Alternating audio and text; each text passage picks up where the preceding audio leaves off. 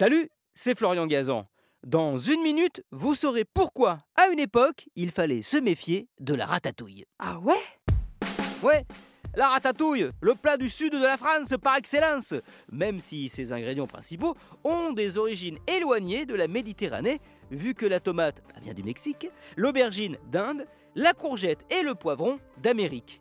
On la mange froide ou chaude, cette ratatouille, et dans les deux cas, on se régale. Et pourtant, ça n'a pas toujours été le cas. Ah ouais? Ouais, car quand le mot ratatouille apparaît pour la première fois dans la langue française, en 1778, c'est pour désigner quelque chose de beaucoup moins délicieux.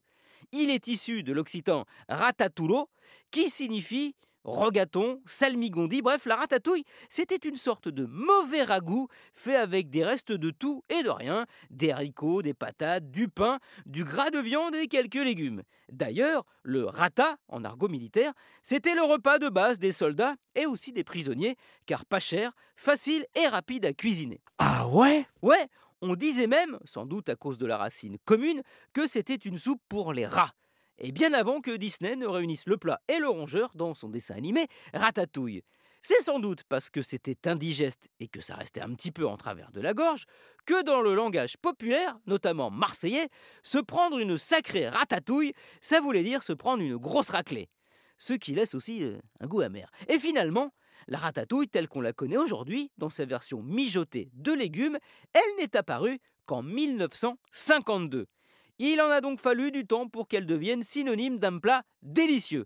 Mais après tout, c'est un peu normal. Il en faut du temps pour préparer une bonne ratatouille. On va la laisser bien mijoter là. Merci d'avoir écouté cet épisode de Huawei qui sentait bon le sud. Hein? Oh.